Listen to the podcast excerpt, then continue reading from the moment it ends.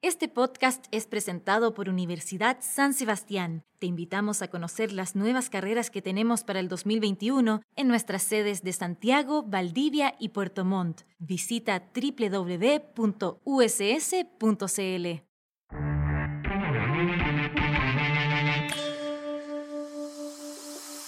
Bienvenido a la jornada.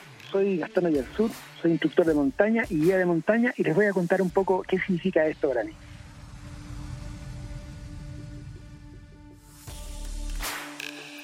A mis alumnos normalmente le digo, en un tono de broma, cuando partimos las clases, me están recién conociendo, le digo, ustedes dijeron hacer una carrera donde hay, hay montañismo, hay una especialidad de montaña, eso es lo más estúpido que hay, le digo, eso, hagan otra cosa, porque el montañismo van a pasar frío, van a dormir mal, el terreno es duro, van a andar con una mochila súper pesada, van a pasar muchas horas sin comer y sin tomar agua, van a estar en altura donde no hay oxígeno, donde hay frío, se les puede congelar un dedo es la primera parte, pero después les cuento todos los beneficios que tiene esta actividad, digamos, que es una actividad maravillosa, sobre todo para la mente y para el cuerpo también. El montañismo tiene esa parte, tiene esa parte primero que tú no sabes tus límites, no los conoces, hasta que los encuentras. Tú, por ejemplo, tú te pones en la base de una montaña grande y dices, voy a intentar llegar a la cumbre.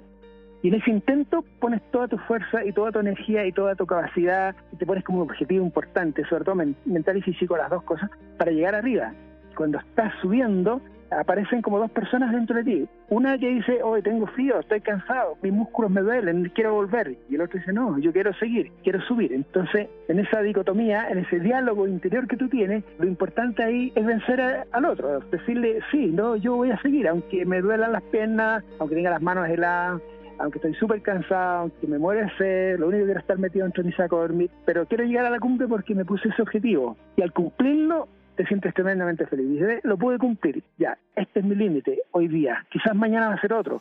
Yo vivo en las montañas de la Araucanía, de la novena región, más o menos cerca de Lonquimay y más o menos cerca de Victoria, pero en la montaña. Estoy aquí al lado del volcán Lonquimay. Miro el volcán Lonquimay por un lado y al otro lado veo el volcán Yaima. Yo estoy en el medio, en un valle tremendamente hermoso donde hay una reserva nacional que se llama Reserva Nacional Malalcahuello y es acá donde yo habito. Yo soy instructor y guía de alta montaña de hace muchos años. Pertenezco a la Asociación de Guías de Chile de, montaña y además de eso soy fotógrafo. Y dentro de esas dos eh, áreas de las cuales trabajo son bastante vinculadas porque fotografía y naturaleza. He publicado varios libros, exactamente ocho, y estoy trabajando en el número nueve en este momento. Libros que tienen que ver con nuestra naturaleza de montaña, digamos, de los glaciares, del norte del desierto, la Torre del Paine, de las cordilleras nuestras, eh, etcétera. Nosotros vivimos en la montaña y por eso es parte nuestra. Me gusta la nieve, me gusta la altura, me gusta el hielo, me gusta la, soledad de la montaña, la grandiosidad, lo que significa, qué significado para la humanidad, es, es así un referente para el hombre. En nuestro territorio, nuestro país es una montaña. Tú vuelas, digamos, y tú cuando vuelas te das cuenta que es una cordillera larga de 4.000 kilómetros rodeado por una costa. Eso es Chile, es una cordillera. Entonces, eh, nosotros vivimos en la montaña, aunque no, aunque la gente no, se da cuenta. Yo estoy veterinaria y cuando entré a la U había ahí una rama de montaña muy importante con, una escuela de montaña propia y ahí me inicié sin saber que al principio esto era como hobby, digamos, paralelo a la carrera que estudiaba, pero que con el tiempo se iba a transformar en una profesión. Mis primeras montañas, las más hermosas, fueron en Chile, primeras ascensiones. significa que nunca nadie las había subido, incluso muchas veces las, les puse yo nombre en las Torres del Paine, aquí en la zona central. Ya habrías visto alguna foto del Cerro Castillo en Coyhai, que la primera ascensión la hice yo. Nunca nadie la había subido con, otros compañeros. El cuerno central del Paine, que está en las Torres del Paine, el cuerno central, que es la, montaña más fotografiada de, de la cordillera, y también hice la primera ascensión de esa montaña. Yo llevo en esto más o menos unos 50 años subiendo montañas. He subido muchas, digamos, unas 400 montañas importantes del mundo. Son varios miles de metros de vuelta un año normal yo trabajo normalmente todo el verano, tengo mucho, mucho trabajo. ¿Y qué hago? En marzo tenemos las clases, yo hago como seis cursos de terreno en la universidad, cada curso dura 18 días, que son de 90% en terreno.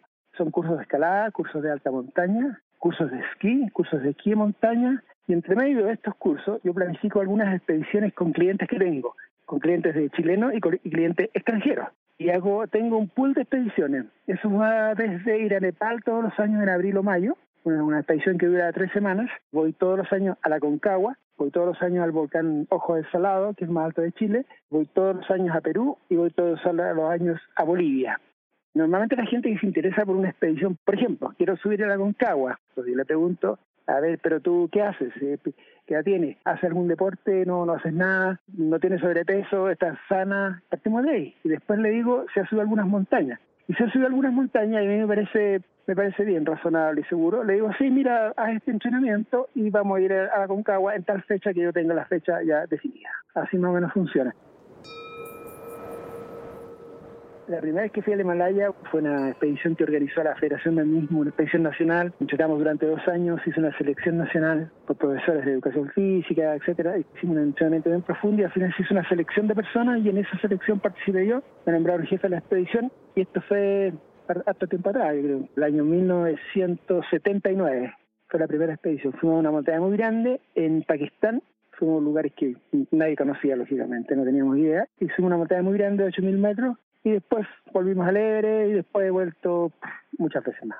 Mira, nosotros fuimos los primeros chilenos que fuimos al Everest, pero fuimos muchas veces, los chilenos, digamos, no yo, grupos de chilenos fueron muchas veces antes que alguien llegara a la cumbre. Estas montañas grandes son así, cuesta mucho que a la primera te resulte. Entonces fueron cinco expediciones, cinco, en varios años diferentes, para que finalmente un grupo alcanzara la cumbre el montañismo, más que una cuestión deportiva, muscular, así de, récord y tiempo, que ahora está muy de moda. El montañismo tiene que ver más bien con, aventura y con exploración, con hacer cosas nuevas, ir a lugares donde nadie ha estado.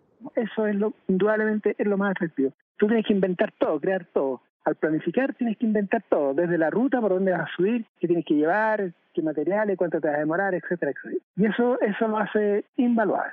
Y eso con el tiempo se va perdiendo en algunos lugares. Y esto es muy conocido. Hay mucha dependencia, hay mucha información, no siempre verdadera, mucha información de Internet es falsa. Pero esa parte de ir a un lugar inexplorado, que nadie ha tocado, que nadie conoce, que no hay sendero, eso es lo más importante del montañismo y siempre estamos documentando. Tengo registro de cómo han ido cambiando los glaciares, las fotos que yo he tomado del glaciar Grey, por ejemplo, hace 30 años atrás, y las veo el glaciar Grey ahora y veo que se ha retirado 300 metros y es impresionante ver eso en fotografía. O algunos glaciares en la zona central y el Everest, que cuando nosotros fuimos no había nadie, prácticamente nadie, estábamos ahí con algunos tibetanos con sus jack y vemos el Everest ahora lleno de gente, con vehículos cerca, con carpas especiales, con antenas de, teléfono satelital, con internet. Eso en pocos años, en 50 años el, mundo cambió, el mundo cambió. Para bien o para mal, pero cambió.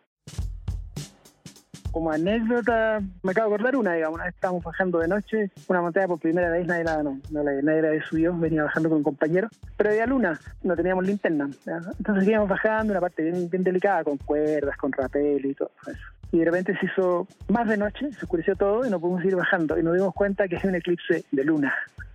Así tuvimos que arrimarnos ahí una roca y esperar durante una hora que pasara el eclipse de luna y tuviéramos luna de nuevo para seguir bajando. Una de las cosas que yo le, le trato de enseñar a mis alumnos es tratar de ser independiente. Independiente en el sentido de que tú resuelvas los problemas, de que no haya algo o alguien que resuelva por ti. Nuestra sociedad en este momento es absolutamente dependiente. Primero dependiente de la electricidad, somos todos electrodependientes. Si no tienes donde enchufar tu teléfono, como que no existes. Empiezas a ser dependiente cada día más de, todas las cosas que se han ido inventando.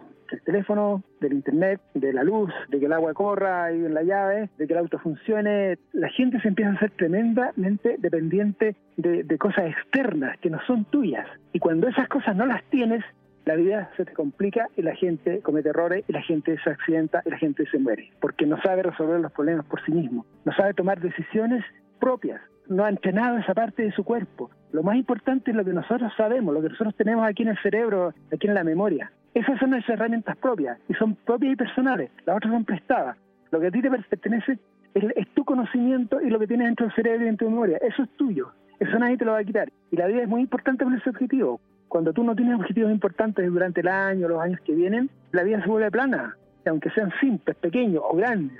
Pero al tener esos objetivos, te preparas, te organizas y tienes algo por qué levantarte la mañana temprano y hacer las cosas, entrenar, prepararte, cuidarte, no enfermarte, alimentarte bien, hacer las cosas bien, estar estudiando. El montañismo siempre se está estudiando. No es que yo haya estudiado montañismo y ya me lo sepa todo, al contrario. Mientras más, más montañas subo, sé más cosas que no sé, que quiero aprender. que quiero aprender más de la montaña. ¿Cómo funciona esto? ¿Por qué aquí hubo una avalancha? ¿Por qué acá no? ¿Por qué este glaciar se mueve? ¿Por qué este otro retrocede? ¿Por qué las rocas se caen? ¿Por qué hay temblores? Etcétera, todo eso. Las especies que han sobrevivido en el tiempo no son en la Tierra no son las más inteligentes ni las más fuertes, son las que se adaptan. Hay que adaptarse a los cambios.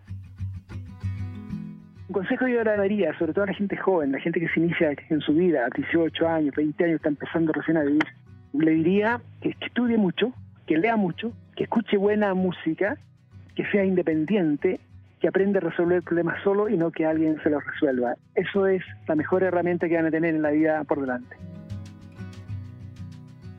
Este podcast fue presentado por Universidad San Sebastián. Te invitamos a conocer las nuevas carreras que tenemos para el 2021 en nuestras sedes de Santiago, Valdivia y Puerto Montt. Visita www.uss.cl.